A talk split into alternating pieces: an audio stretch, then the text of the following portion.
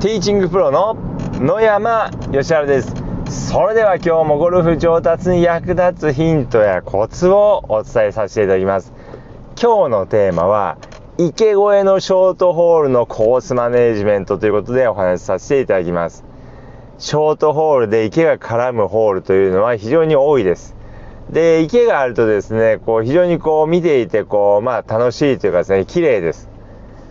まあ、ですけれどもプレーするということを考えるとですね池というのはこうかなりこうプレッシャーを感じます。ですので今日は池越えのショートホールの、ま、攻め方コースマネージメントについてお話しさせていただきます、まあ、まず基本的なところですけども手前が池なわけですから使用する番手はですね少し大きめを使っていただくといいです。まあ多少ダフってもですねえー、多少のハーフトップでも、まあ、池を越えるようにですね、気持ち大きめのクラブを使っていただくといいです。で、この時に注意しなければいけないのは、大きめのクラブを持ったからといって、スイングを緩めないということですね。えー、スイング緩めてしまいますと、ミッショットが出て、せっかく一番と大きいの持ったのに池ポチャになってしまったなんてことがありますので、スイングを緩めないようにスイングしてください。で、まあ、あの、大きめのクラブでしたらですね、まあ、振り幅はちょっと小さくしてもらって、スイングは緩めないということです。もしくは、えー、フルスイングでそのまま打つということですね。絶対にスイングは緩めないようにしてください。でそれから、これも基本的なことなんですけども、池のかからないところを狙うということですね。えー、右手前が池であれば、左側を狙って、左手前が池が、左手前に池があったら、右側を狙うということです。まあ、ピンがですね池のある方にこう立っていたとしてもですねピンをそれほど意識しないでまずは池を越えるように、えー、打っていただくということです。であとはこうまあそのグリーンまでの距離ですね、えー、それをしっかりと把握していただくといいです。でまずはそのグリーンまでの距離まあピンまでの距離ですね。ピンまでの距離を見て、まあ、それだけでこう番手を選ばないで池を越えるまでにはどのくらいの距離が必要なのか。これをですね確認していただくといいです、まあ、レーザー計測器とかこうお持ちであればですねそれで、え池を越えるまで何ヤードかを確認して、えいただくといいです。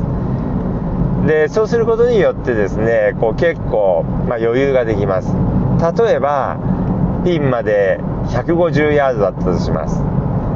で、まあ、ピンがあセンターに立っていればですねグリーンの縦の幅って、まあ、30とか40ありますから、えー、まあ、30ヤードとしてもですねピンからエッジまでは手前のエッジまでは15ヤードあります。でそこからですね、まあ、池までちょっとこう距離があったりすると、ま、5ヤードあったとすればですね、えー、池を越えるまでには130ヤードキャリーがあれば池を越えるわけです。まあ、ですので、まあ、150ヤードの距離なんですけれども、まあ、130打てばこう池を越えるってことを考えればですね20ヤードも、ま、短くてもまあ大丈夫なんだっていうのが分かればですね結構ですね余裕が生まれてプレッシャーが、えー、それほどかかりません。ですので、まあ、ピンまでの距離だけではなくて池越えをするまでの距離っていうのもですねえしっかりと把握するようにしてください。であとこれ普段からですねこうまあクラブの距離をこう考える時にキャリーで考えておいていただくといいです。まあドライバーでしたらトータルの距離も、まあ、必要ですけどもまあ他のクラブもトータルの距離も必要なんですけどもあのキャリーでどのくらい飛んでいるかっていうのをですね意識していただくといいです。こう転がって最終的にボールが落ちたところが何ヤードっていうのではなくて、まあ、それももちろん分かってるといいんですけどもキャリーがどのくらい出るかっていうことをですね、えー、考えておいていただくとですね非常にこう池越えの時とかはですね、えー、いいですのでぜひ普段からキャリーで何ヤードこのクラブは飛ぶのかっていうのをですね把握するようにしていただくといいです。でそれから池越えのコースマネージメントですけれども、まあ、使用するクラブですね、えー、これをですねまずは、えー、決めるんですけども、まあ、当然ですね自信のあるクラブであればまあ、えー、池をあまり気にせずにですね、まあ、グリーンのピンの位置だけ見てですね、えー、狙うところを決めていただくといいんですけども結構長い番手になってくるとなかなかこう思い通りにボールをコントロールするのが難しくなりますので長いクラブの場合にはま注意が、えー、必要です。であとあの使用するクラブですけれども右にあの左に行きやすいクラブというのがあります。例えばショートアイアンえー、8番とか9番とかピッチングウェッジ、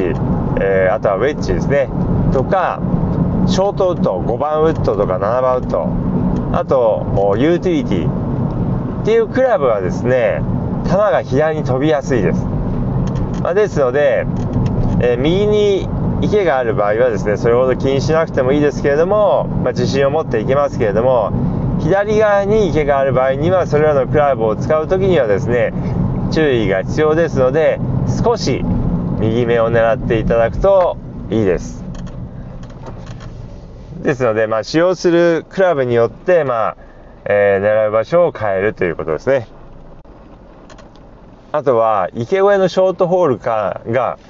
何番なのかっていうのも重要ですね。スタートしてまだ間もない時なのかもしくはもうスタートしてある程度こうプレーしてからのホールなのかっていうことです。まあ、スタートして間もないとですね、その日の調子が、まあ、いくらスタート前に練習しているとはいえですね、まだわからない状態ですので、まあ、ちょっとこう安全策で行くしかないですけども、ある程度何ホールか回って、まあ、後半のホールの、えー、ホールでしたら、その日のもう調子が分かっていますので、まあ、大体その日の傾向というのが、えー、分かっていますので、これがこう活かせます。例えば今日はちょっとこうダフり気味だなと思えばですね一番手大きいのを使っていただいたりとかですね、まあ、今日はあのかなりも調子が良くてかなりこうナイスショットが連発しているようであればですね。まあ、えー、池をそれほど怖がることもありません。という感じでですね、えー、その日の調子をですねこう見てコース、まあ、使用する番手を考えていただくといいです。で、あとは、まあ、これはコースマネージメントというよりもメンタルになりますけれども、池を見すぎないということですね。もう池が気になって気になってしょうがないっていうこともあるかと思うんですけども、池をあまり見すぎないということですね。ボールを落としたいところを見るということですね。池を見ているとですね、どうしてもこう、まあ、そっちにこう、ボールを打ちやすくなってしまいますので、池を見ないで、えボールが飛んでいってほしい方向を見るということです。で、あとは、こう、セットアップの手順をしっかりとやっていただくということですね。まあ、特にこう、池の、池越えのショートホールとかだと、もう慎重に行かなきゃいけないと思ってですね、いつもよりも、あの、プレーのスピードがゆっくりになってしまうってことがありますので、もういつも通りのセットアップのルーティンをして、いつも通りの、えー、ペースで打つようにしていただくといいです。ということでですね、今日は池越えのショートホールのコースマネージメントってことでお話しさせていただきましたけれども、まあ、あの、池越えのショートホールってのは結構多いですので、ぜひですね、この音声を参考にしていただいて、池越えのショートホールを攻略していただければと思います。ということで、今日の音声はこの辺で失礼させていただきます。